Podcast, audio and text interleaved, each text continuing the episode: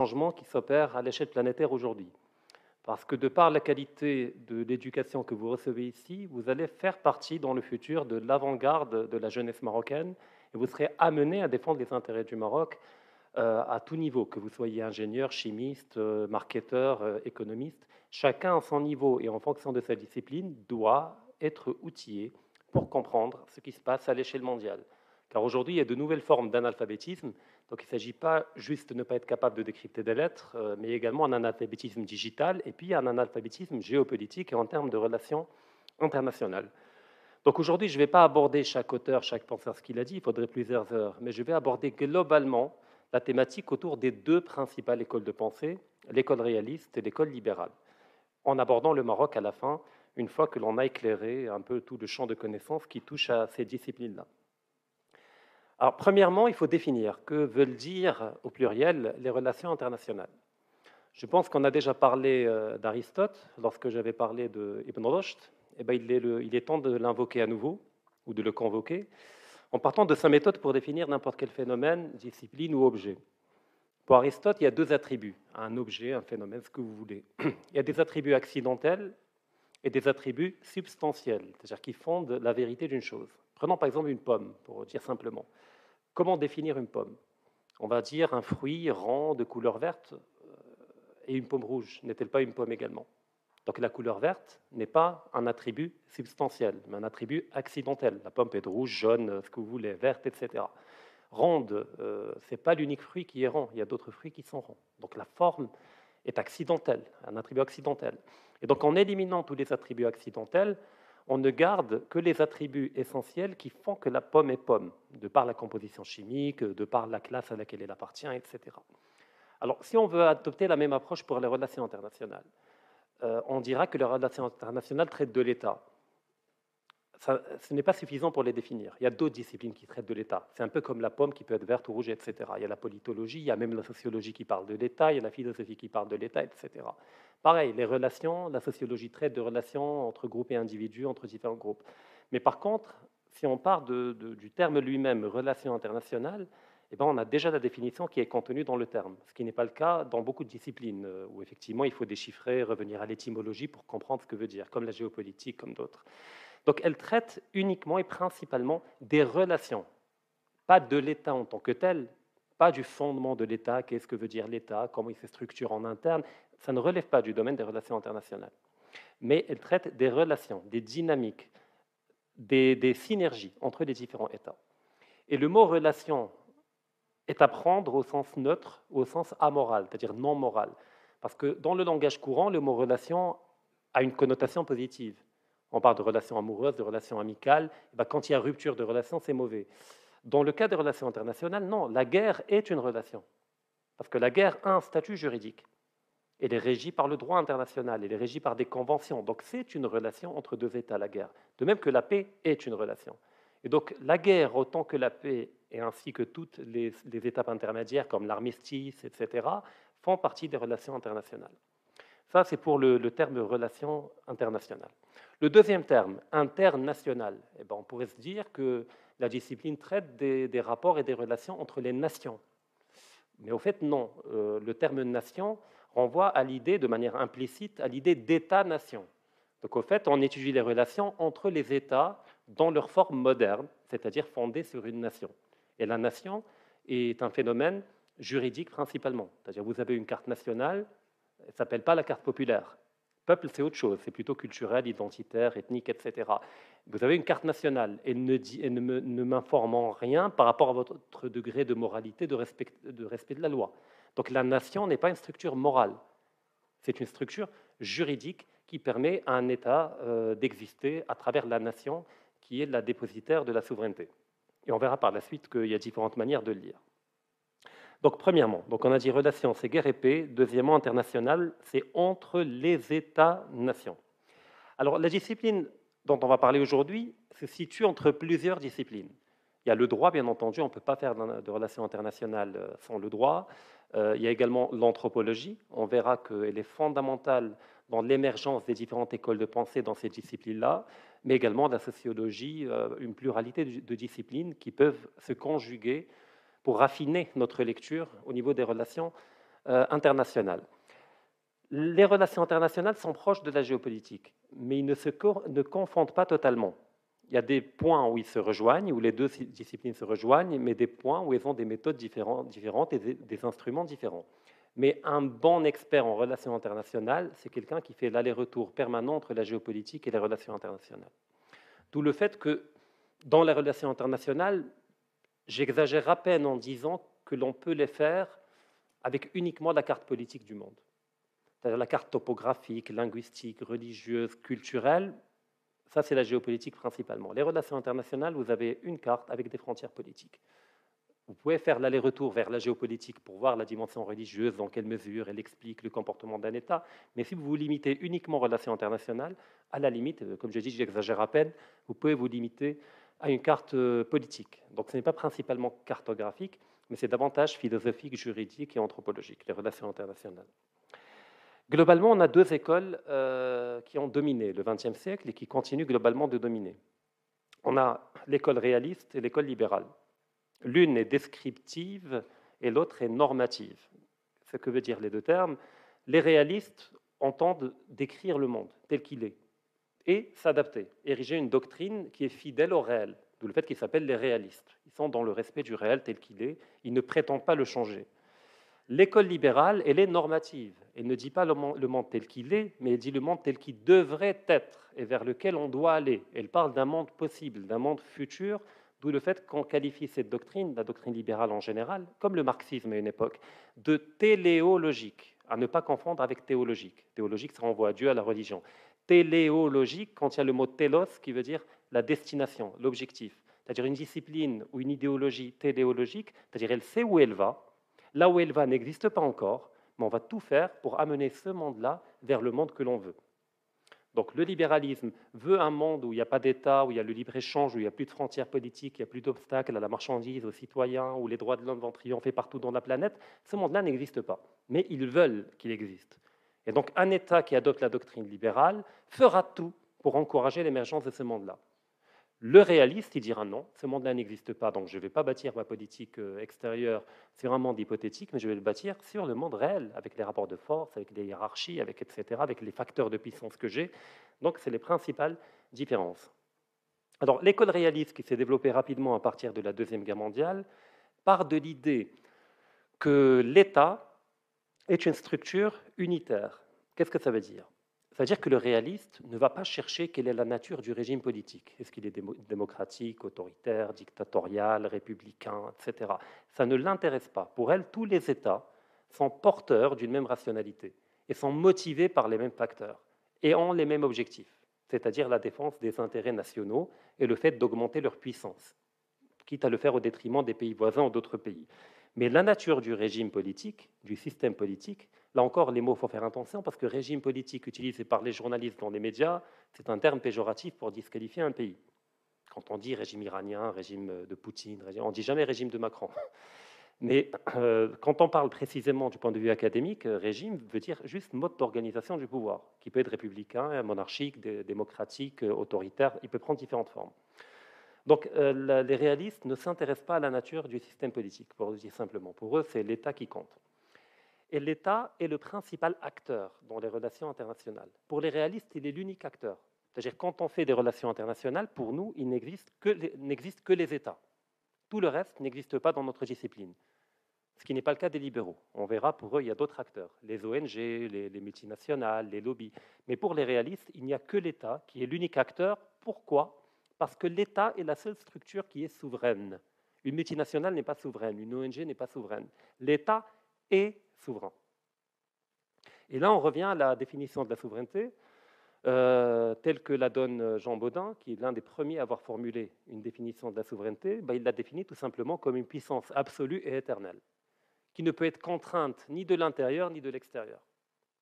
Bah, il l'a théorisé à une époque où c'était la monarchie de droit divin, où il fallait la formaliser de telle manière à permettre aux souverains, d'ailleurs on dit souverain, euh, d'échapper à la tutelle religieuse extraterritoriale qui est celle du pape, et des guerres de religion entre protestants euh, et catholiques. Donc le roi n'est pas roi parce qu'il est, est catholique ou parce qu'il est, ou parce qu'il est protestant, le roi est roi parce qu'il est souverain. Donc on sécularise le système politique et la souveraineté est ce qui permet de séculariser. Parce qu'avant, durant globalement tout le Moyen Âge, la souveraineté de n'importe quel roi n'était pas totale. Il y a une partie de la souveraineté qui était d'ordre spirituel et religieux, qu'il faut distinguer de la souveraineté temporelle du roi qui appartenait au pape, qui couronnait le roi, qui pouvait excommunier le roi, c'est-à-dire le sortir hors de la chrétienté, et donc mettre en danger son pouvoir, parce que si le pape excommunie un roi, eh ben les sujets du roi ne vont plus obéir au roi, car le roi n'est plus chrétien. Il est condamné à l'enfer. Donc il y avait une perte de souveraineté du fait de l'extraterritorialité de la religion. Donc Jean Baudin va enfermer la souveraineté à l'intérieur des frontières. Donc à l'intérieur de ces frontières, un État a un pouvoir absolu et éternel, et même à l'extérieur de ses frontières, il a potentiellement euh, le, pouvoir absolu de faire ce qu'il veut. Après, on peut faire un bon usage comme on peut faire un mauvais usage de la souveraineté. Deuxième élément par rapport à la souveraineté, elle est fondée sur deux piliers, qu'on appelle en latin l'auctoritas et la potestas. L'auctoritas, on dira aujourd'hui, c'est la légitimité. Un État est souverain parce qu'il est légitime. Et d'ailleurs, plus un État est légitime, moins il a besoin de recourir à la violence en interne pour fonctionner. Plus un État est illégitime, plus il doit prendre une forme totalitaire et autoritaire, parce que les gens qui se révoltent contre l'État, c'est des gens qui remettent en cause la légitimité de l'État. Et donc ce déficit de légitimité est toujours compensé par un surplus de violence. Et donc un État pleinement légitime est un État qui assure la paix intérieure et donc qui est souverain. Le deuxième élément, la potestas, veut dire la puissance. Un État doit avoir les moyens de la violence. Il doit les avoir en interne, à travers le droit, à travers la police. Il doit l'avoir en externe pour défendre les frontières, l'intégrité territoriale, à travers les moyens militaires et, l'armée. Donc là, c'est pour la souveraineté. Donc pour les réalistes, l'État est une structure unitaire. On ne s'intéresse pas à la structure politique. C'est un État qui est rationnel. Les États ne sont pas fous, sinon ils, ne seraient pas intelligibles, on ne pourrait pas les comprendre ni les étudier. Donc si on prétend étudier les États, c'est qu'on part de l'idée qu'ils sont un minimum rationnels. Et les États sont souverains. Tous les États sont souverains. Si un État n'est plus souverain, ce n'est plus un État. Donc par définition, il quitte la catégorie de l'État. Et on verra par la suite comment ça se décline en termes de politique euh, extérieure. Donc on a ces trois éléments. Le quatrième élément, et là j'en viens à l'anthropologie dont j'ai parlé au début, c'est que le réalisme se fonde sur une anthropologie pessimiste. Et notamment, on renvoie à l'idée de Thomas Hobbes qui disait que l'homme, à l'état de nature, l'homme est un loup pour l'homme, c'est-à-dire que l'homme ne sait pas retenir sa capacité de violence. Et donc, si jamais il n'y a pas d'État, il n'y a pas de droit, et eh ben, les gens sont dans une lutte permanente les uns contre les autres. Donc, à un certain moment, les gens ont décidé d'abandonner leur capacité de violence à un monstre qui va être l'État, qu'il a appelé le Léviathan, qui aura le monopole de la violence légitime. Et en contrepartie, le Léviathan doit protéger tous les individus car désormais, ils n'ont plus le droit d'utiliser la violence. Si vous vous baladez dans la rue avec un couteau, vous, faites arrêter, même si vous ne l'utilisez pas, parce que vous prétendez à une violence, à une capacité de violence. Il n'y a que l'État qui a le droit d'utiliser une violence légitime. Là encore, on revient à la légitimité. Donc le Léviathan. Et donc la paix et l'ordre à l'intérieur d'un pays est garanti par une structure supra-individuelle qui est l'État et qui est le monopole de la violence. Les réalistes disent on adhère intégralement à ça. On, y adhère tellement qu'on va fonder notre doctrine dans les relations internationales sur cette idée-là. Mais le problème, c'est qu'au niveau international, on a des États qui sont l'équivalent des individus dans la théorie de, Thomas Hobbes, mais il n'y a pas de léviathan des États. Il n'y a pas un État des États. Il n'y a pas un État mondial qui trônerait au-dessus des autres États et qui les empêcherait de, faire la guerre. Et donc on a les individus de Thomas Hobbes qui désormais sont les États, mais on n'a pas le léviathan. Il ne peut pas exister d'État mondial. Et donc de fait, l'ordre international est par nature conflictuel. Il est par nature anarchique ou du moins anomique, c'est-à-dire qu'il n'est pas régi par un ordre, par une hiérarchie claire, etc. Et dans ce schéma, la guerre fait partie de l'ordre des choses. Ce n'est pas quelque chose de contre-nature. Elle n'est pas souhaitable pour autant, mais elle est vue comme étant des fois inévitable, des fois nécessaire. Donc pour les réalistes, la guerre est un instrument parmi tant d'autres d'une diplomatie pour atteindre des objectifs et des objectifs de tout État pour les réalistes, je le rappelle, la défense des intérêts nationaux. Et pour défendre des intérêts nationaux, des fois, il faut les défendre en dehors de ses frontières. Je donne un exemple. Les États-Unis considèrent que la Corée du Nord possède une capacité balistique, c'est-à-dire des missiles de moyenne portée qui peuvent toucher leur base militaire euh, ou leur intérêt économique. Et ben pour défendre leurs intérêts nationaux, ils vont ouvrir des bases militaires loin de leur territoire, près de la Chine et près de la Corée du Nord. Donc la défense des intérêts nationaux peut se faire en dehors de la nation, même très loin des frontières euh, politiques du pays. Et donc, il faut avoir les facteurs de puissance. Un État qui veut, qui veut défendre ses intérêts nationaux doit posséder des facteurs de puissance. Les facteurs de puissance sont nombreux et changent, euh, leur pondération change d'une époque à une autre.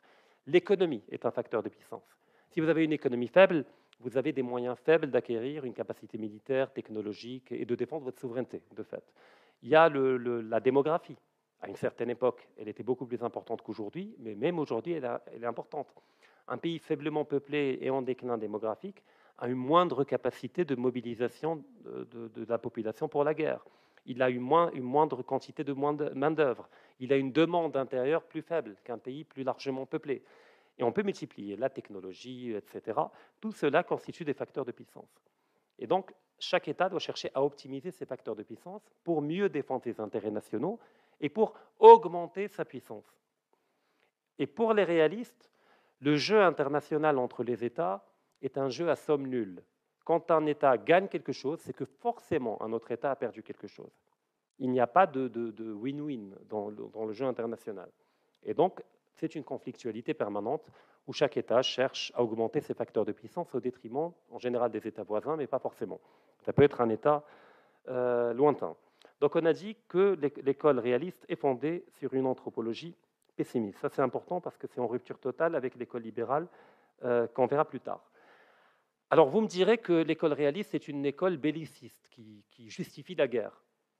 Et donc qui par nature ne convient pas au monde contemporain, qui est plutôt porté par des messages de paix, de collaboration, etc. Pas tout à fait. Parce que comme pour les réalistes, la guerre n'est qu'un instrument et pas une finalité, il en résulte que la guerre n'est pas voulue pour elle-même, mais elle est juste un moyen d'aller vers une nouvelle paix qui obéit à de meilleures conditions que celles de la paix qu'il y avait avant. Donc on part d'une paix à une paix. Et on cherche à optimiser notre situation dans la nouvelle paix. Par exemple, récemment, si vous suivez l'actualité, l'Azerbaïdjan a réenclenché les hostilités contre l'Arménie au niveau du Haut-Karabakh. Donc il a gagné encore des territoires. Qu'est-ce qu'il a fait après? Il a négocié avec l'Arménie à Moscou, avec Poutine, pour trouver une nouvelle paix, pour capitaliser les gains qu'il a obtenus. Parce qu'un état permanent de guerre ne permet pas de capitaliser les gains et coûte extrêmement cher économiquement. Et donc, en fait, les réalistes veulent partir d'une paix à une autre. Et que la guerre uniquement la guerre, elle peut être économique, elle peut être à tous les niveaux. Mais en l'occurrence, je parle de la guerre militaire. C'est un moyen d'aller d'une paix à une autre. Mais comme le réalisme est amoral, il n'y a pas de morale, euh, il n'y a pas de valeur morale, il n'y a pas de valeur idéologique, parce qu'il y a zéro idéologie dans le réalisme, en tout cas c'est la prétention des réalistes. Eh ben, l'ennemi n'est pas ennemi parce qu'il est méchant. Et là je renvoie à Carl Schmitt dont j'ai parlé. L'ennemi n'est pas ennemi parce qu'il n'est pas de notre religion, l'ennemi n'est pas ennemi parce qu'il est ethniquement inférieur, l'ennemi est ennemi pour des raisons conjoncturelles, parce que là, dans l'immédiat, ses intérêts nationaux entrent en contradiction avec les miens, et que peut-être demain ça va changer, ça va devenir mon allié. on l'a vu d'ailleurs au XIXe siècle, où au milieu du XIXe siècle, il y avait une guerre qui avait opposé d'un côté les Ottomans, les Turcs, les Anglais et les Français contre les Russes, c'est la guerre de Crimée. 70 ans plus tard, les Anglais et les Français qui étaient contre l'Empire russe étaient du côté de l'Empire russe durant la Première Guerre mondiale. Donc en 70 ans, on a vu comment des États qui étaient ennemis dans, un contexte donné vont devenir amis dans un autre contexte. Mais parce qu'il n'y a pas une théorisation du russe ou de l'anglais ou du français qui va l'essentialiser comme étant fondamentalement mauvais, éternellement mauvais. Et donc quelque part, le réalisme est un antidote à la guerre totale. Donc on n'a pas le droit d'essentialiser l'ennemi. Il est ennemi de manière conjoncturelle et ça peut changer. Et donc toute guerre est une guerre limitée, est une guerre contenue, est une guerre qui ne doit pas, qui ne doit pas durer longtemps parce que économiquement ça ne devient pas viable. Elle doit juste obtenir des gains à court et à moyen terme et, et augmenter notre capacité de défendre notre souveraineté et nos intérêts. Alors après, il y a eu une nouvelle branche qui est sortie du réalisme, ce qu'on appelle l'école néo-réaliste, qui veut mettre à jour le réalisme pour le, rendre adéquat à la nouvelle réalité. Tout simplement parce qu'avec l'invention de la bombe nucléaire et l'équilibre de la terreur qui s'est établi durant la guerre froide, et du fait du développement technologique et des moyens militaires qui sont devenus de plus en plus dévastateurs, les États ne rêvent plus d'aller conquérir les voisins et d'étendre leur territoire et d'augmenter leur puissance. Le nouvel leitmotiv de l'État, le nouvel objectif principal de l'État, c'est désormais la sécurité. Les États cherchent avant tout à garantir leur sécurité et le développement économique. Et donc là, ça change la donne. Donc la guerre n'est plus quelque chose de naturel, mais c'est quelque chose qui est grandement euh, réfutable, ou en tout cas pas souhaitable du tout. Bon, s'il faut la faire, on la fait en tant que néo-réaliste. Mais disons qu'elle est moins, moins normée, elle est, elle est considérée moins comme une norme que dans le réalisme classique, dans le réalisme premier. Et donc on cherche tout simplement à garantir la sécurité. Mais le problème, le paradoxe du néo-réalisme, c'est qu'il y a deux moyens de garantir la sécurité d'un État. Le premier moyen, c'est d'augmenter les capacités militaires. Comme on dit, euh, qui veut la paix se prépare à la guerre, civis pacem parabellum en latin. Et eh ben, pour avoir la paix et la sécurité, et eh ben, il faut augmenter ses capacités militaires. Il faut acheter des chars, des avions, des missiles, développer une industrie militaire. Or, le problème, c'est que le voisin à côté, quand il vous voit acheter 3000 chars et 4000 avions, il se dit bah, il a un projet. Donc, moi-même, je dois rééquilibrer les rapports de force. Et donc, moi-même, je dois investir dans l'armement acheté. Et donc, naturellement, on part de l'idée de garantir la sécurité, mais on obtient très rapidement un désir d'équilibre de puissance et donc une course à l'armement. Mais le problème, c'est que plus on va dans une course à l'armement, et eh bien plus le risque de dérive et l'instabilité augmente. Et c'est ce qu'on appelle le dilemme de la sécurité. C'est qu'au nom de la sécurité, on peut se retrouver dans des situations où on est très proche de la guerre.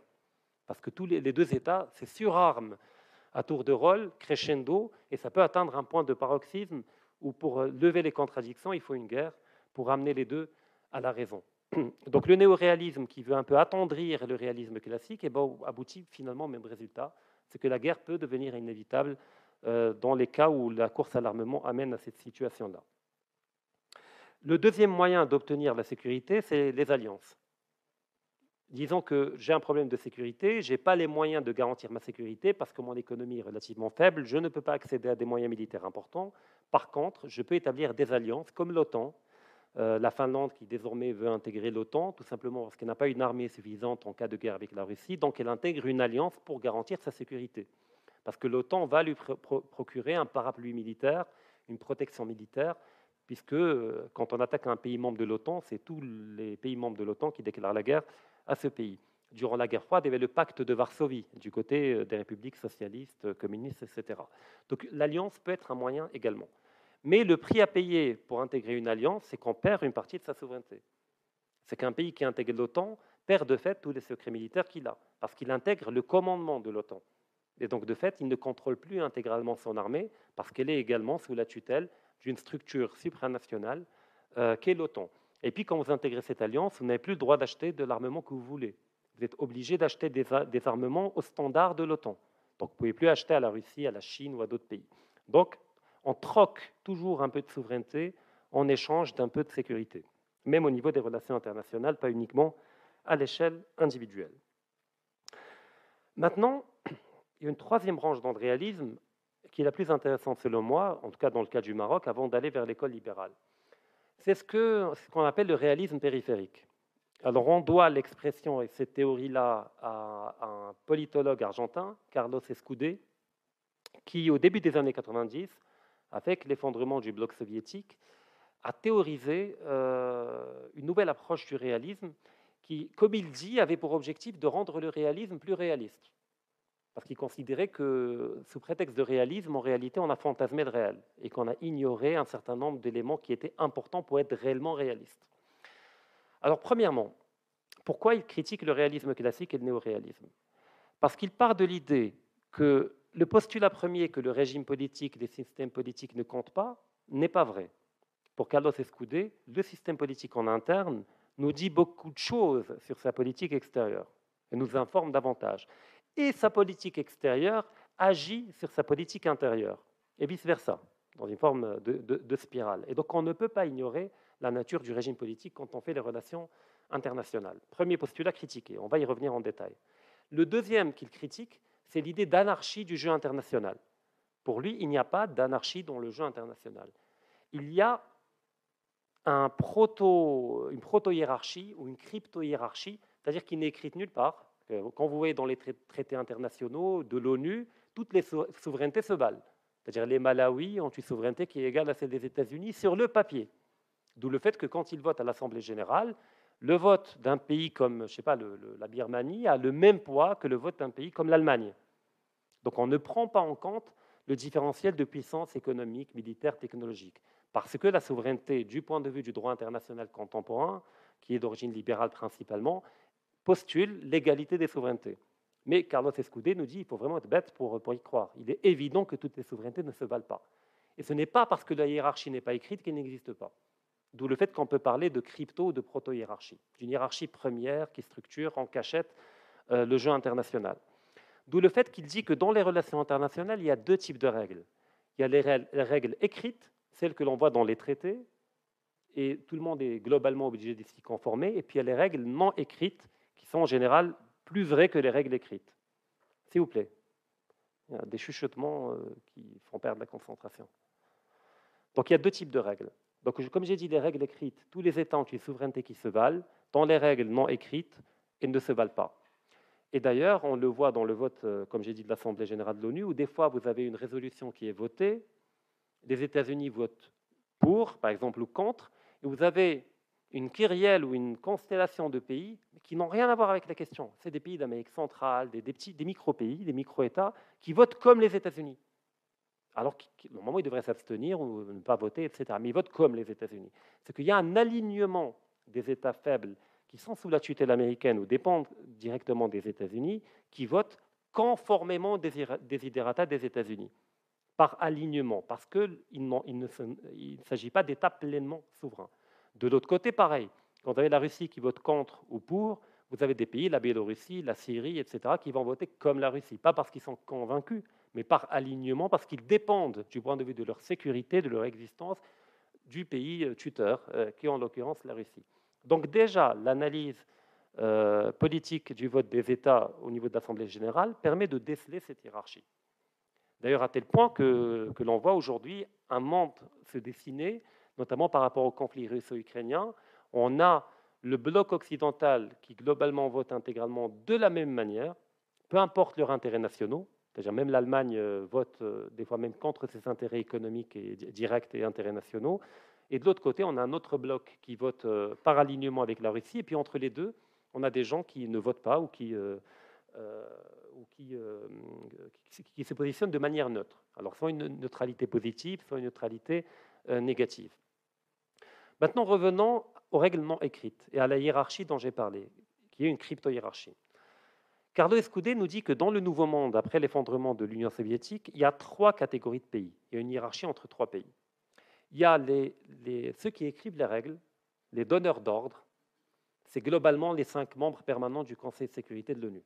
Les États-Unis, le Royaume-Uni, la France, euh, la Russie, la Chine.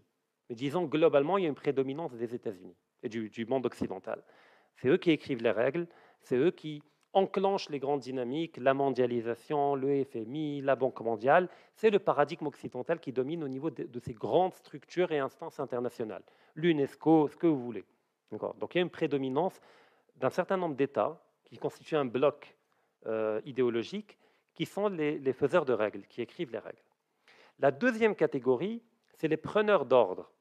C'est-à-dire c'est des États qui n'ont pas la puissance de ceux qui écrivent les règles, ils n'ont pas l'arme nucléaire, ils n'ont pas la puissance militaire, économique, le soft power, euh, mais qui acceptent, du point de vue de leur politique extérieure, de s'aligner intégralement sur les dominants, c'est-à-dire sur Washington, pour le dire simplement. Donc, c'est des États qui acceptent de perdre une partie ou totalement euh, leur souveraineté en termes de politique extérieure. Qu'est-ce qu'ils ont en échange? Eh bien, Ils ont en échange la sécurité, ils ont en échange la possibilité de se développer économiquement. Pourquoi? Parce que quand vous êtes aligné par rapport à l'hégémone, c'est-à-dire la puissance dominante, bah, globalement, il ne va pas vous embêter. Donc après, vous pouvez même être une dictature, euh, l'Arabie saoudite, d'autres pays, c'est considéré comme des amis de Washington, on ne va pas les embêter. On embête la dictature là où la dictature prétend à une politique extérieure autonome. Là, effectivement, euh, elle prend les sanctions, les embargos, etc. Mais tant que vous êtes aligné en termes de politique extérieure avec l'hégémone, vous avez la sécurité, parce que vous n'allez pas être embêté par l'hégémone, et vous pouvez même développer vos échanges économiques avec des guémons, technologiques, transfert de savoir-faire, et vous développer économiquement. Et dans cette catégorie des preneurs d'ordre, vous avez des pays très hétéroclites. Vous avez autant des pays comme l'Inde, euh, qui globalement ne s'opposent pas aux États-Unis en termes de politique extérieure, que des pays comme l'Allemagne, ou l'Italie, ou la France, qui font partie de la deuxième catégorie réellement, c'est-à-dire si on est objectif dans l'analyse de la structure des États. C'est des pays qui s'alignent toujours, quasiment toujours sur Washington. Quoi qu'il arrive, en échange, ils peuvent se développer économiquement. On a une troisième catégorie. Bon, c'est également l'Arabie saoudite et d'autres pays, pas forcément des pays développés, mais des pays alignés. Ce n'est pas le développement qui est le marqueur de la hiérarchie, c'est l'alignement par rapport à la politique euh, extérieure américaine. La troisième catégorie, c'est les États rebelles, les rebel states ou les Rogue states, que les Américains qualifient d'États voyous. C'est-à-dire c'est des États qui veulent avoir leur propre politique extérieure, qui partent de leurs intérêts nationaux, quitte à entrer en confrontation avec Washington, s'il le faut, et qui refusent de soumettre leur politique extérieure à celle de l'hégémone.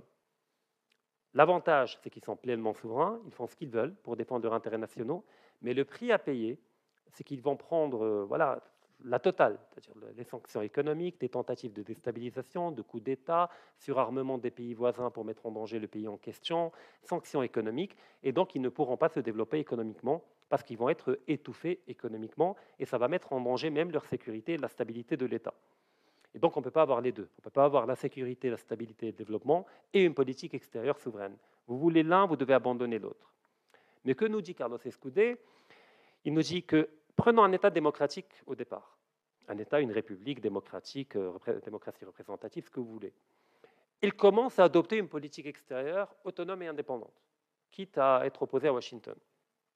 Il commence à prendre des sanctions économiques. Alors au départ, le peuple est content, il est fier, mon État défend une politique extérieure souveraine, il ne dépend de personne, il est indépendant, on est fier d'appartenir à cet État. Il vote pour le gouvernement. Mais dès que les sanctions économiques arrivent, que le niveau de vie, le standard de vie commence à diminuer, qu'il y a des coupures d'électricité, il y a des manques de médicaments, des manques de lait en poudre, etc., à un certain moment, les gens commencent à dire euh, bah, c'est pas très joyeux la souveraineté en termes de politique extérieure. Bah, peut-être qu'on s'est trompé, peut-être qu'il faut revoir, renégocier, trouver un compromis avec Washington. Et donc, ils, commencent à remettre en cause la politique de leur gouvernement en disant on arrête avec la politique extérieure souveraine. Nous, ce qu'on veut, voilà, c'est pouvoir payer les factures, trouver un travail, avoir un mode de vie tranquille, acheter des iPhones, etc. Et donc, là, le gouvernement est devant un dilemme.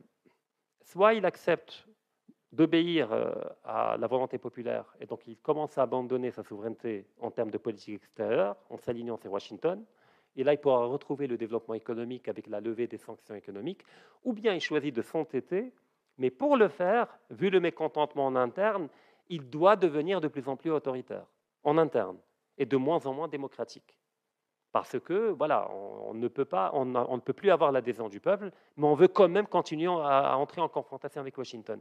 Et bien l'unique moyen est de devenir de plus en plus dictatorial en interne. Et donc il y a une équation très simple que nous donne Carlos Escudé. Il nous dit une souveraineté totale à l'extérieur équivaut à une tyrannie totale à l'intérieur.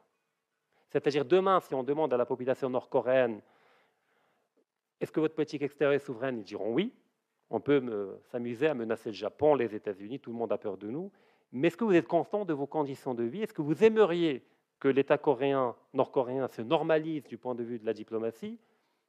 Et vous aurez un développement économique à niveau de vie meilleur? Ils diront oui, s'ils ne sont pas sous la contrainte de l'État.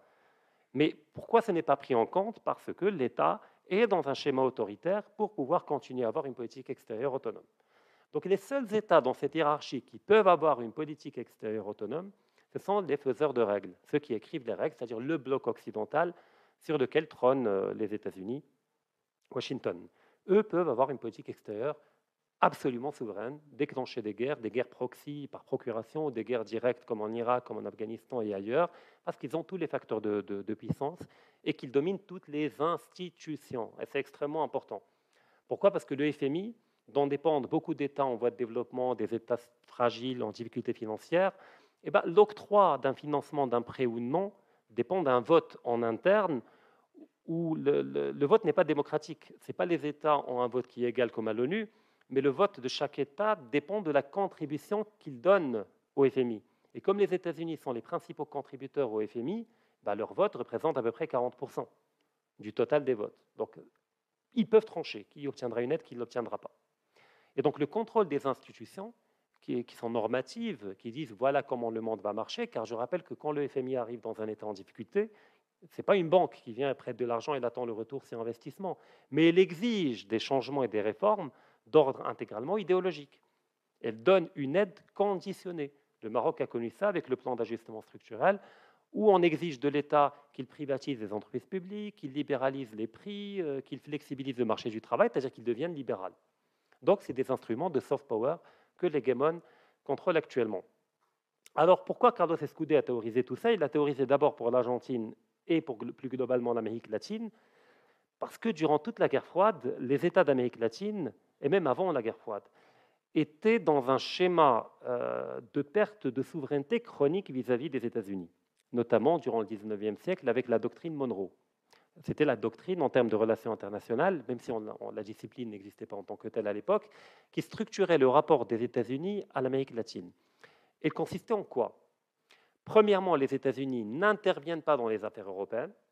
À l'époque, les États-Unis étaient un pays fermé sur lui-même. C'était un État-continent. Ce n'était pas les États-Unis qu'on connaît aujourd'hui. Thalassocratie qui cherche à s'étendre partout sur la planète.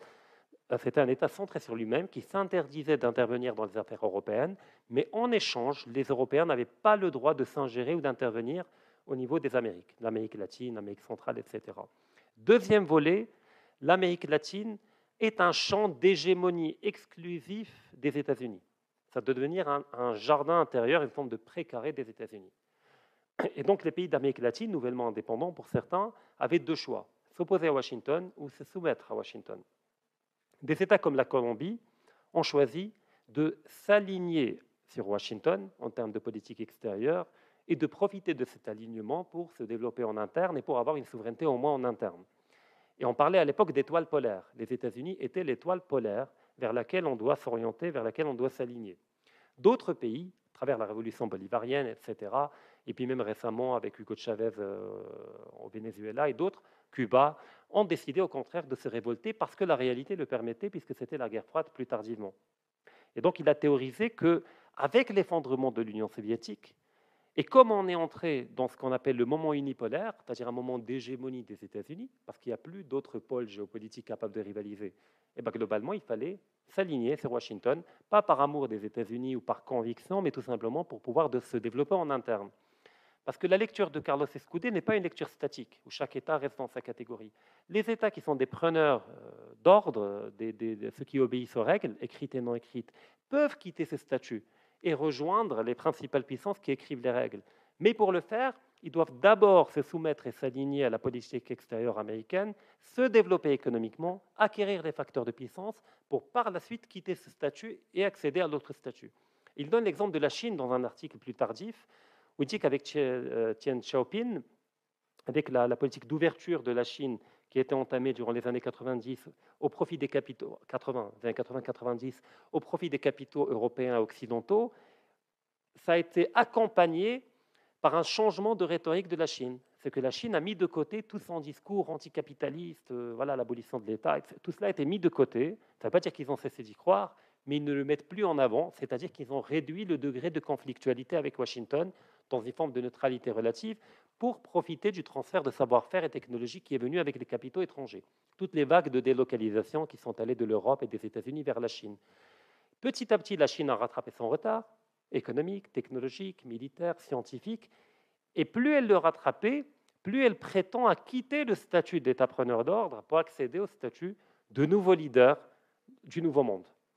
C'est la Chine d'aujourd'hui, qui aujourd'hui se permet de prendre ses distances avec le monde occidental et de soutenir la Russie, d'autres pays, etc., de proposer de commercer en yuan contre le rial saoudien pour le pétrole, c'est-à-dire qu'il commence à challenger euh, le leadership américain au niveau de la monnaie, le dollar, mais à tous les niveaux, au niveau géopolitique plus globalement. Donc ce n'est pas une lecture déterministe, mais c'est un manuel euh, qui permet à un État de savoir comment devenir puissant passer par la case guerre, conflictualité, antagonisme, etc. Parce que pour lui, l'antagonisme n'est pas payant. L'Iran, la Corée du Nord, euh, Cuba, c'est pas payant pour lui. C'est une perspective qui ne mène nulle part. C'est-à-dire, ça prend en otage une population. Pour lui, je ne dis pas que moi j'adhère, je ne fais que retranscrire ce qu'il dit. Donc pour lui, le seul chemin, cheminement qui est payant, c'est de passer par une soumission relative pour pouvoir quitter le statut et aller vers euh, intégrer le club des pays leaders. Deuxième volet, plus tardivement encore, D'ailleurs, il est mort il y, a, deux ans à peu près, il est mort euh, à l'époque du Covid. Euh, il préconisait l'idée qu'on est en train d'assister à une transition impériale, à une transition hégémonique. C'est que les États-Unis ont été hégémoniques durant les années 90, mais à partir du début des années 2000, notamment avec les, attentats du 11 septembre, les guerres en Afghanistan, les États-Unis se sont dispersés. Il y a une perte relative d'hégémonie au profit d'un nouveau bloc qui est en train de se constituer, qui est articulé autour de la Chine. Et il dit dans ce schéma, en tant que réaliste, Il n'a pas d'idéologie. En tant que réaliste, comment un État devrait percevoir cela? Est-ce que l'étoile polaire que j'ai théorisée au début des années 90 est toujours en de vigueur? Il dit oui, mais pas tout à fait. C'est-à-dire, oui, les États-Unis sont en déclin relatif, mais l'hégémonie relative, c'est toujours une hégémonie. Donc on ne peut pas rompre définitivement avec les États-Unis, mais il faut préparer graduellement le terrain et de manière subtile pour accompagner adéquatement cette transition hégémonique vers la Chine. Et cela ne peut se faire que par une diversification stratégique en signant des partenariats avec la Chine, avec l'Inde, tout en ayant un ancrage au profit de Washington. Et c'est là où, quand j'ai, parlé du Maroc, c'est que oui, le Maroc a opéré un relatif ancrage atlantique à travers les accords d'Abraham, ce qui a permis au Maroc d'avoir des gains substantiels en termes de politique extérieure, notamment avec la reconnaissance américaine de la marocanité du Sahara. Mais ça n'a pas empêché le Maroc en amont de préparer la transition hégémonique, puisque Sa Majesté le Roi s'était déplacé à Moscou et à Pékin à partir de 2016-2017, il y a eu plusieurs visites pour signer des partenariats stratégiques approfondis. Il a réintégré l'Union africaine, et donc il a renoué avec la profondeur continentale. Donc il n'a pas tout misé sur l'ancrage atlantique, parce qu'il comprend que cet ancrage atlantique est maintenant important, parce que les États-Unis, qu'on le veut ou non, sont encore l'hégémone, mais on prépare le terrain à, à la nouvelle hégémonie qui va apparaître peut-être dans 40 ans, 50 ans. Et donc il y a une transition qu'il faut accompagner, et c'est être réaliste que de comprendre cette transition. Également, pour Carlos Escudé. On va passer à l'école libérale. Alors l'école libérale se fonde sur une autre anthropologie. On a dit les réalistes se fondent sur une anthropologie pessimiste, tandis que les libéraux se fondent sur une anthropologie optimiste. C'est-à-dire, on part de deux auteurs, de deux penseurs majeurs de, la philosophie, mais également de la philosophie politique, John Locke et euh, Jean-Jacques Rousseau. Alors pour John Locke, l'homme naît comme étant une page vierge, c'est-à-dire qu'il ne naît pas avec des idées innées dans une perspective platonicienne, mais c'est une page vierge, et il revient à l'État de l'éduquer, de l'élever pour en faire un bon citoyen rationnel, honnête, moral, etc. Et donc pour John Locke, l'État a une fonction éducative. Donc on est dans cette logique du progrès, c'est que l'État est un vecteur de progrès, et à travers les efforts éducatifs, il peut produire une société meilleure. Et c'est une conception d'ailleurs très romaine, parce que chez les Romains, le concept d'humanité n'était pas compris comme il est compris aujourd'hui dans le dogme libéral. Aujourd'hui, on est humain et notre humanité est inaliénable du point de vue libéral. Quoi que vous fassiez, vous demeurez humain, vous gardez tous les droits inhérents à la nature humaine, d'où le fait que la peine de mort est combattue, etc. Que vous soyez violeur, pédophile, etc., vous avez des droits humains que vous ne perdez pas. Donc c'est quelque chose de métaphysique euh, qui est comme ça. Chez les Romains, ce n'est pas du tout le cas. Chez les Romains, les, bébés naissent avec une humanité inachevée, avec une partie d'humanité. Mais il revient à la société, à l'Empire, de parachever cette humanité. Comment? Par ce qu'on appelle les humanités. La rhétorique, l'astronomie, la musique, la poésie, l'astronomie, la géométrie, toutes ces disciplines-là vont, d'où le fait qu'on parle d'humanité. Les humanités sont des matières, des disciplines aujourd'hui, qu'on enseigne la philosophie, etc. Elles permettent de parachever l'humanité. Et par contre, un individu peut décider de la perdre ou de ne pas l'achever. Il reste un humain incomplet. C'est-à-dire que pour eux, les barbares sont des humains inachevés. Ils peuvent devenir humains. Il y avait des barbares réduits en esclavage qui, par la suite, sont devenus des philosophes euh, dans la perspective romaine. Euh, il y avait des esclaves mieux dotés que d'autres. Il y avait des esclaves qui étaient les, maîtres de maison globalement et qui étaient affranchis avec la mort du maître et qui héritaient d'une partie de la fortune. Donc l'humanité est inachevée, elle est parachevée. Donc chez John Locke, on est à peu près là-dedans. Chez Jean-Jacques Rousseau, c'est une perspective optimiste. C'est que la nature humaine n'est pas fondamentalement mauvaise. L'humain n'est pas par nature mauvais, comme chez Thomas Hobbes. Il n'a pas à être domestiqué. Mais chez John Locke, au contraire, on peut accompagner l'humain vers une dynamique de progrès par l'éducation, par le savoir, etc. Chez Jean-Jacques Rousseau, pareil, l'homme à l'état de nature, le bon sauvage, est un homme bon par nature. C'est la société qui le corrompt. Euh, le verbe corrompre. C'est-à-dire que si jamais on a une société fondée sur la raison, sur le respect des droits, etc., on peut en faire, on peut garder cette dimension bonne et même la cultiver et l'agrandir. Ça, c'est la première rupture avec les réalistes. La deuxième rupture, c'est au niveau de la souveraineté. Chez les libéraux, notamment en partant de Rousseau, la souveraineté n'appartient pas à l'État. N'appartient pas au prince, comme chez Machiavel. D'ailleurs, Machiavel est l'un des maîtres à penser des réalistes également. D'ailleurs, bon, on va revenir sur Machiavel peut-être une autre fois, mais on, réduit souvent Machiavel au cynisme, alors que ce n'est pas du, tout du cynisme, c'est une autre histoire. Euh, chez les libéraux, euh, je parlais de quoi? Je parlais. Oui, pardon, merci. La souveraineté. Euh, pour lui, la souveraineté, elle a un fondement populaire. C'est-à-dire, c'est le peuple qui possède la souveraineté. Il peut la déléguer à ce qui va être qualifié de souverain, c'est-à-dire ça peut être le prince, le président, le roi, ce que vous voulez, mais elle appartient au peuple, à la nation, qui la délègue à ses représentants, par voie directe ou indirecte, comme dans quasiment toutes les constitutions du monde, même dans la constitution marocaine, la souveraineté appartient à la nation, qui l'exerce directement ou indirectement, par voie de référendum directement, par voie indirecte à travers les représentants, les parlementaires, les élus, etc., euh, indirectement. Donc elle est populaire et ça change la perspective.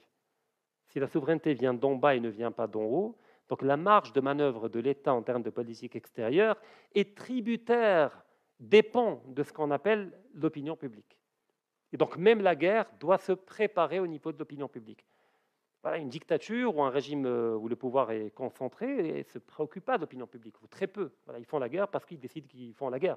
Une démocratie, entre guillemets, est obligé médiatiquement de préparer la guerre par une diabolisation en amont de l'ennemi, par tout un travail de soft power, etc., afin de, de faire de cette guerre une guerre juste, une guerre morale, une guerre propre, une guerre belle, une guerre pour le bien, pour la démocratie, pour aller combattre les talibans et enlever les, les burqas aux femmes, aux femmes afghanes alors qu'elles n'ont rien demandé.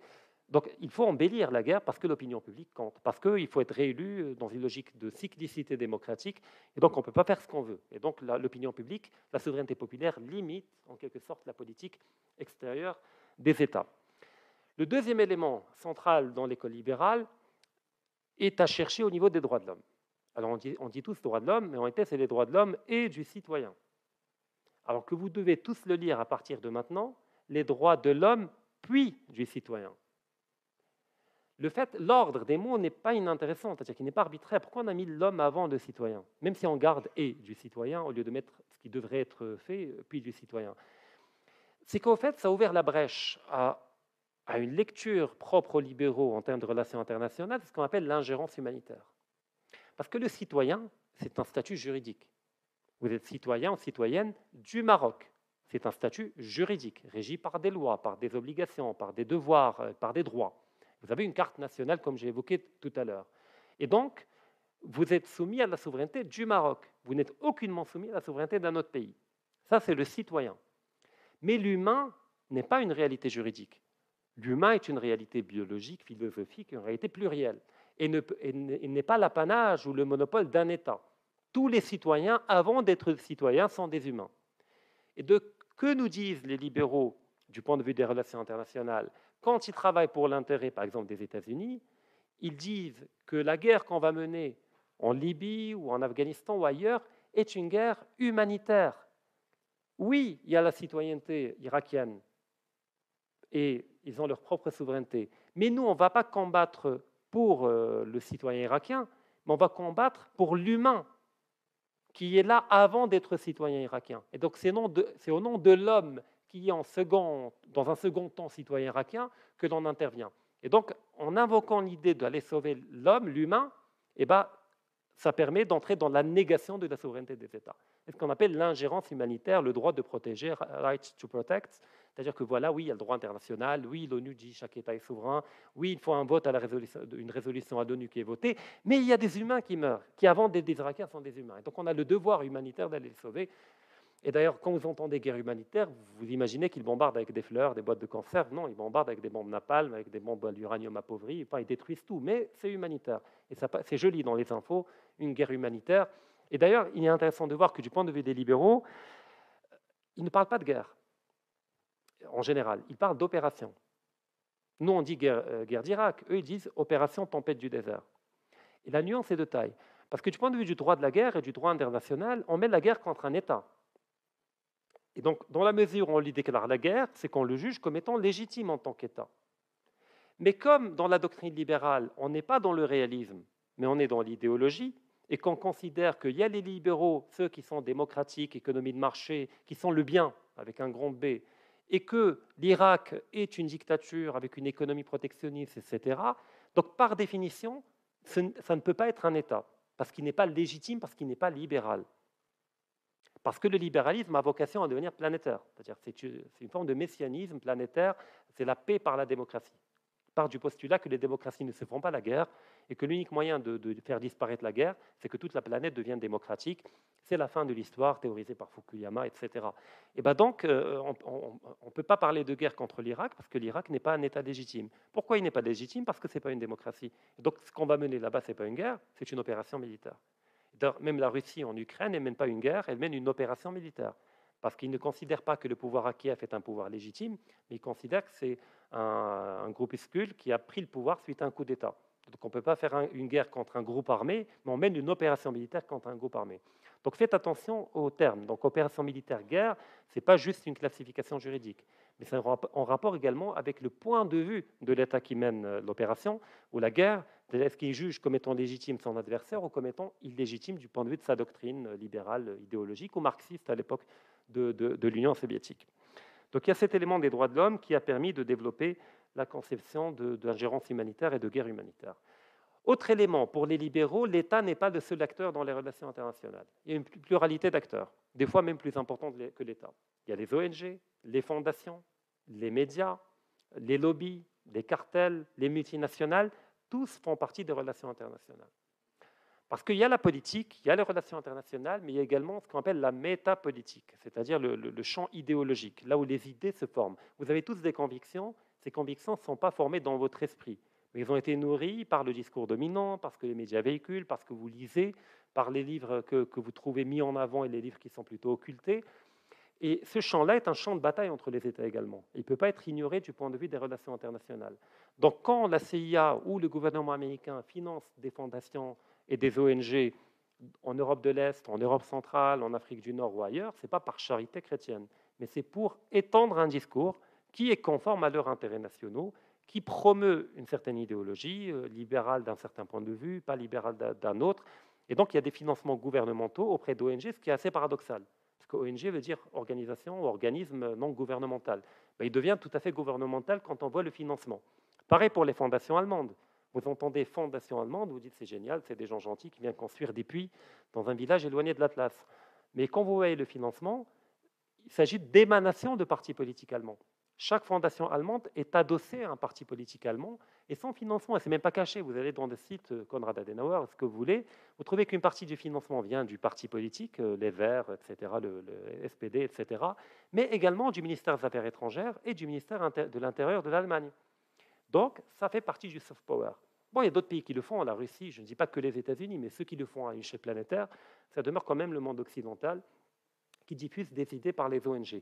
Les médias, pareil. Le vocabulaire, comme je vous ai dit aujourd'hui, moi je remarque, j'ai évolué dans le monde du journalisme, je ne suis pas journaliste, mais quand j'entends un journaliste marocain dire le régime syrien, j'ai envie dire, mais de quoi tu te mêles? Me dis l'État syrien. Je veux dire, eux, ils disent le régime parce qu'eux, ils disqualifient la Syrie. Mais, mais, toi, qu'est-ce que tu as à faire là-dedans Je veux dire, pourquoi tu, tu, récupères le même vocabulaire en disant régime syrien?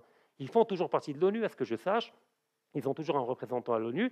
Du point de vue du droit international, c'est l'État syrien. Alors, dites régime, mais dites-le pour tout, même régime macronien, régime euh, scholzien pour l'Allemagne, etc. Donc il y a des, glissements d'un certain vocabulaire qui passent par l'hégémonie médiatique francophone dans le cas du Maroc ou occidentale au sens large, qui fait que les termes sont récupérés par des médias au niveau de la périphérie, sans comprendre même la profondeur et la teneur de, ces termes-là. La gouvernance, enfin plein de mots qu'on utilise à toutes les sauces, tout simplement parce que c'est dans l'air du temps à la mode, parce que c'est véhiculé par les médias mainstream, comme on dit, entre, entre mille guillemets. Donc les mots ont un poids et les mots s'inscrivent dans des logiques stratégiques du point de vue des relations internationales.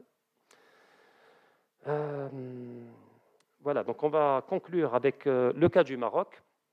Alors moi, personnellement, mon analyse, et je ne peux pas la projeter à l'échelle du Maroc, mais je pense que le Maroc, pendant très longtemps, notamment par rapport à la question de l'intégrité territoriale, s'inscrivait dans une logique euh, plutôt libérale durant les années 90, en partant de l'idée que le droit international est réel et qu'on peut gagner au niveau du droit international. C'est-à-dire que si votre cause est juste, que votre dossier est solide juridiquement, et eh bien naturellement, la rationalité, le multilatéralisme va faire primer euh, votre dossier et on résoudra le problème euh, du Sahara qui sera reconnu par tout le monde comme étant marocain. Mais très rapidement et petit à petit, on s'est confronté à l'idée qu'au fait, non, il y a quand même des crypto-hiérarchies, des proto-hiérarchies euh, qui, sont cachées derrière ce masque du droit international et qui font que votre cause peut être juste, mais au fait, ce n'est pas la justesse de votre cause euh, qui permet de trancher, mais c'est les intérêts de ceux qui dominent dans cette crypto-hiérarchie qui déterminent. Et donc là, il y a eu un, changement de paradigme graduel à partir de 2015-2016, où le Maroc a commencé dans ses discours politiques, mais également dans ses positionnements diplomatiques, à adopter plus de réalisme en actant cette nouvelle hiérarchie qui s'était établie après la fin de la guerre froide par la multiplication des rapprochements bilatéraux et des négociations bilatérales ou même multilatérales à une petite échelle. Ce qui a permis, premièrement, une diversification stratégique du Maroc. J'en ai parlé tout à l'heure, la Russie, la Chine, l'Inde, euh, l'Inde également. Le Maroc avait signé un partenariat stratégique, mais tout en gardant un ancrage auprès du monde occidental, ce qui a permis en même temps d'avoir les, les accords d'Abraham et en même temps de garder des relations neutres, même durant la période actuelle avec la guerre avec la Russie et la Chine, puisque le Maroc ne vote pas euh, au niveau des votes qui comptent contre la Russie et il vote de manière globalement neutre euh, quand les votes comptent, euh, pour, ne pas, pour ne vexer ni l'un ni, l'autre, c'est-à-dire ni Washington ni Moscou.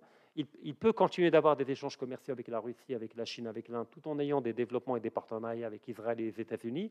Et cela permet d'accroître sa souveraineté, d'accroître sa marge de manœuvre. Parce qu'il n'a pas mis tous les œufs dans le même panier, c'est-à-dire l'étoile polaire, mais en même temps, il ne il fait pas partie des rebelles states qui vont affronter de manière irréaliste euh, la hiérarchie mondiale en allant du côté de la Russie ou de la Chine. Donc c'est un changement de doctrine. On a quitté la dimension libérale pour aller vers la dimension réaliste, mais celle du réalisme périphérique tel que théorisé par Carlos Escudé. En échange, qu'est-ce qu'on a eu? La possibilité de nous développer économiquement. il y a plein de défauts, on n'arrête pas de critiquer le Maroc, ça c'est évident. Et je pense qu'en tant que patriote, on doit également critiquer le Maroc de manière constructive. Mais on ne peut pas être aveugle par rapport au saut qualitatif qu'a opéré le Maroc en 20 ans au niveau des infrastructures, euh, au niveau des capacités productives, de la diversification de l'économie. Il reste beaucoup à faire, mais cette approche a permis de faire venir des capitaux, des idées, du savoir-faire, etc. Donc on est dans cette logique de, réalisme périphérique. Pareil par rapport à la question de la sécurité. le Maroc n'a pas tout misé sur un surarmement comme le fait l'Algérie, mais sur un armement intelligent à travers ce qu'on appelle dans les relations internationales une réponse asymétrique, c'est-à-dire que, par exemple, l'ennemi adverse euh, achète des chars ultra technologiques à coût de dizaines de millions d'euros. Ben nous, on ne va pas investir autant pour rivaliser, mais on va acheter des missiles anti-chars qui coûtent dix fois plus cher, moins cher. Donc le but est de, neutraliser la menace, mais avec un coût dix fois inférieur. Donc on développe une, réponse asymétrique et on développe également des exercices militaires avec les États-Unis, avec différents partenaires occidentaux, ce qui permet de sanctuariser le territoire marocain en cas de conflit avec l'Algérie. Il y a différents éléments. Il y a également les consulats qui s'ouvrent aujourd'hui dans le Sahara marocain, à l'Ayoun, à Dakhla, etc. Euh, ils ont pour vocation de renforcer le dossier marocain. C'est ce que moi j'appelle une reconnaissance implicite de la marocanité du Sahara. C'est qu'il y a des, États qui voudraient reconnaître la reconnaissance de notre, de notre Sahara, mais ils ne veulent pas se mettre à dos l'Algérie, parce que c'est des États africains euh, faibles, instables, mais ils veulent quand même reconnaître la marocanité de notre Sahara. Comment le faire sans, le, sans, le faire, sans se mettre à dos l'Algérie? Eh ben, On ne va pas la reconnaître de manière explicite, mais on va le faire de manière implicite en ouvrant un consulat. C'est-à-dire que le signal qu'il nous envoie, c'est que le jour où il y aura un vote à l'ONU, on votera pour le Maroc. Mais en attendant, on fait quand même quelque chose pour faire bouger le dossier. Mais en même temps, d'un point de vue géostratégique, ça permet de protéger notre territoire au sud. C'est que comme il y a des consulats, il y a des étrangers, il y a des représentations. Et donc, en cas de conflit avec l'Algérie, ce n'est pas no man's land. C'est-à-dire que s'ils bombardent, ils vont toucher également des étrangers et une, représentation étrangère dans les villes marocaines. Donc c'est multidimensionnel comme approche. Donc de mon point de vue, le Maroc s'inscrit dans cette logique de réalisme périphérique, mais peut-être qu'il est temps de développer notre propre approche du réalisme périphérique, parce que celui que j'ai évoqué date quand même du début des années 90, qu'il a été pensé pour l'Amérique latine, et qu'il revient à l'élite marocaine dont vous ferez partie très certainement d'une manière ou d'une autre, de contribuer à développer notre propre doctrine autant au niveau géopolitique qu'au niveau des relations internationales. Je vous remercie.